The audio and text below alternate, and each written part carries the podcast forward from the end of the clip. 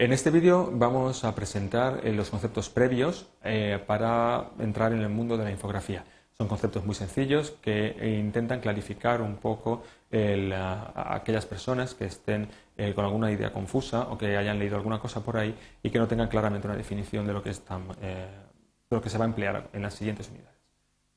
En este vídeo se va a presentar el concepto de vértices, el concepto de líneas, de triángulos y demás, se va a hablar también de la textura y se va a hablar también del concepto de pantalla. Se harán algunos pequeños cálculos y se, eh, y se dejarán eh, las ideas básicas para entrar en el mundo de la infografía. El primer concepto que se introduce es el concepto de vértice, es eh, la unidad mínima de especificación de la malla. Es decir, cuando nosotros tenemos una geometría, como puede ser tan sencilla como este cubo que hay aquí, donde aparece una superficie que envuelve un espacio, en realidad lo que tenemos son puntos de control y cada uno de estos puntos de control se le denomina vértice. El vértice es un punto en un espacio 3D y eh, genera eh, agrupaciones de, píxeles, generan eh, triángulos, que sería el polígono mínimo que se emplearía para hacer cualquier gestión básica en cualquier sistema informático. Es decir, tres vértices seguidos. Cuando se eh, eligen dos eh, aristas entre sí y se unen, eh, perdón, dos vértices entre sí y se unen, ello da lugar a una arista. un mismo vértice puede pertenecer a varias aristas. De hecho, por ejemplo, se puede ver como el punto 1 pertenece a la arista que une el punto 1 con el punto 4 y también el punto 1 pertenece a una arista que une el, punto, el vértice 1 con el vértice 2. Es decir, los vértices se pueden reutilizar entre distintas aristas e incluso entre distintas caras. Una cara no es más que un recorrido cerrado de vértices y aristas. Es decir, si eh, pasamos del vértice 1 al vértice 2, de ahí al vértice 3 y de ahí volvemos al 4, cuando volvemos de nuevo al 1, todo esto que tenemos aquí arriba es una cara.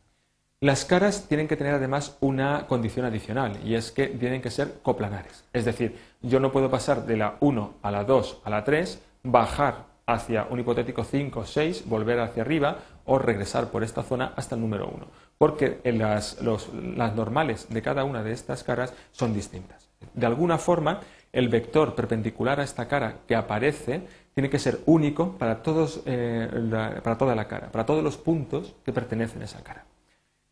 La unidad mínima de la cara es el triángulo y es la unidad básica con la que trabajan la mayoría de prácticamente todas las tarjetas gráficas actuales en el mercado. ¿Qué es una textura? Pues una textura no es más que una imagen en dos dimensiones una imagen que se puede obtener de una forma sintética, es decir, generada por el computador, o se puede captar de la realidad a través de un sistema fotográfico, como puede ser una cámara de vídeo, sería el caso concreto de una imagen 2D animada, o puede a través, por ejemplo, de una cámara fotográfica, sería una foto estática de, pues, por ejemplo, una baldosa de suelo, o, por ejemplo, pues unas nubes de fondo, o cosas por el estilo. El tamaño de la textura suele ser variable, es decir, hay texturas muy pequeñas, texturas muy amplias, y cambia el aspecto externo del objeto. Es decir, el objeto de la textura es cambiar la forma en la que se percibe ese objeto. Es decir, como si ese objeto, en lugar de estar hecho de un material, estuviese hecho de otro material. Como si en lugar de estar hecho de madera, fuera de mármol o cualquier otro tipo de eh, sustancia. Realmente lo que buscamos es, insisto, cambiar el aspecto externo de un objeto aplicando esa imagen, proyectando esa imagen sobre la superficie del objeto. Es decir, el objeto no cambia de geometría, no cambia los vértices en el espacio, pero sí la forma en la que se perciben esas caras. Otro de los conceptos que se introducen en este vídeo es el concepto de pantalla. Para entender lo que es una pantalla, primero hay que definir lo que es un píxel. Píxel viene de la abreviatura de Picture Element y es un elemento de imagen. Un elemento de imagen es un punto cualquiera y puede ser, la imagen puede estar sobre papel, puede estar sobre pantalla o puede estar sobre cualquier sitio. Las pantallas, al final, no son más que un espacio de memoria, un rectángulo dentro de una memoria en la placa gráfica, en la placa central del ordenador, y ese espacio de, memoria lo que contiene es un conjunto de píxeles en forma de una estructura de dos dimensiones, como si fuese pues, un rectángulo, como si fuese pues, un pañuelo, una cosa así.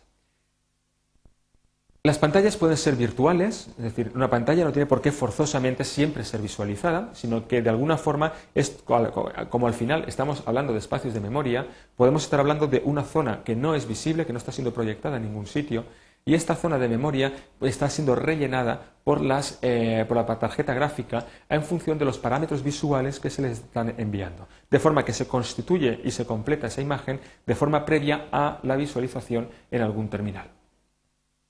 La pantalla no es visualizada físicamente en el monitor, pero, insisto, existe en la memoria, en otra parte de memoria, no en la memoria gráfica.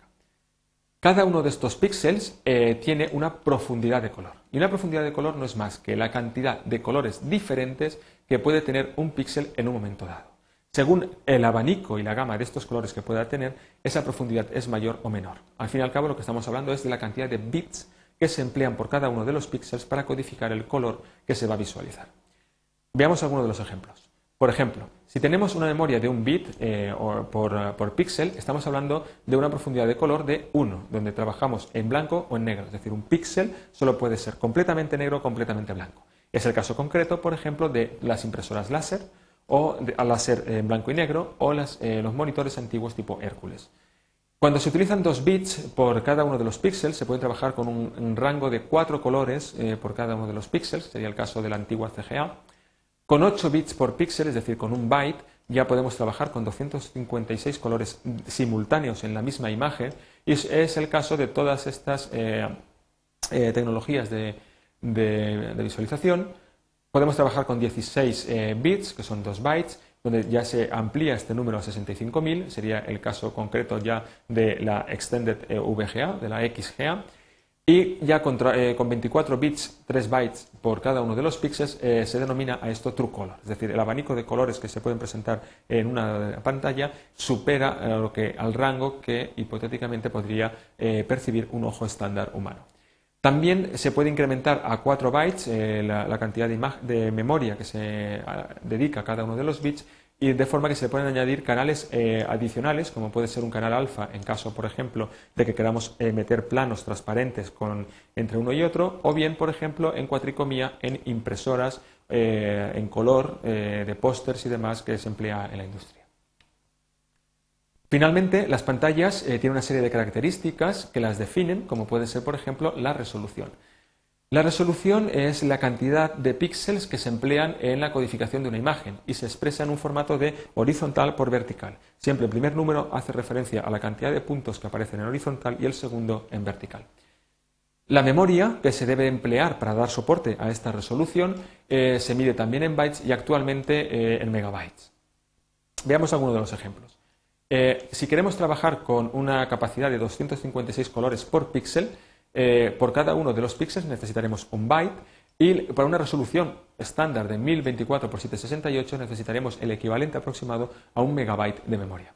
Por ejemplo, con 2 bytes eh, por píxel sería el doble, con color real hacen falta únicamente 3 bytes, o sea necesitaríamos en torno a 4 mm, megabytes para una resolución de 1280 x 1024 y si trabajamos, por ejemplo, con 4, bytes por píxel, eh, utilizando también canal alfa, por ejemplo, para una resolución de 1024 también necesitaríamos 4 megabytes. Por ejemplo, eh, imaginemos que tenemos una impresora de tipo A4 del láser que trabaja con una resolución de 8 por 11 pulgadas. Eh, como vamos a imprimir en blanco y negro, vamos a necesitar un solo bit por cada uno de los, de los píxeles a una resolución de 600 píxeles por pulgada eh, ¿Cuánta capacidad de memoria necesitaríamos? Pues como mínimo necesitaríamos 4 megabytes. Cualquier capacidad inferior a esto hará que perdamos prestaciones en esa impresora. ¿Cómo se consigue este cálculo? Pues básicamente multiplicando las pulgadas en horizontal por las pulgadas en vertical, multiplicando por 600 por 600, porque las resoluciones son en horizontal y en vertical, y multiplicando por un bit por cada uno de los píxeles que necesitemos para imprimir esa imagen. Esto nos da un total de aproximadamente 32 millones de, píxeles para un A4 en blanco y negro y esto es el equivalente más o menos dividiendo entre 8 a unos 4 megabytes, que es lo que emplean las impresoras láser blanco y negro como mínimo. Resumiendo, eh, en estos conceptos previos hemos presentado el concepto de vértice, el concepto de arista, el concepto de cara. Se ha visto también en qué consiste una textura a grandes rasgos y el concepto de pantalla, algunas de las características eh, de estas pantallas y cómo se realizan algunos cálculos sencillos para determinar las capacidades de memoria que hacen falta para soportar estas eh, pantallas. Con esto acaba este vídeo.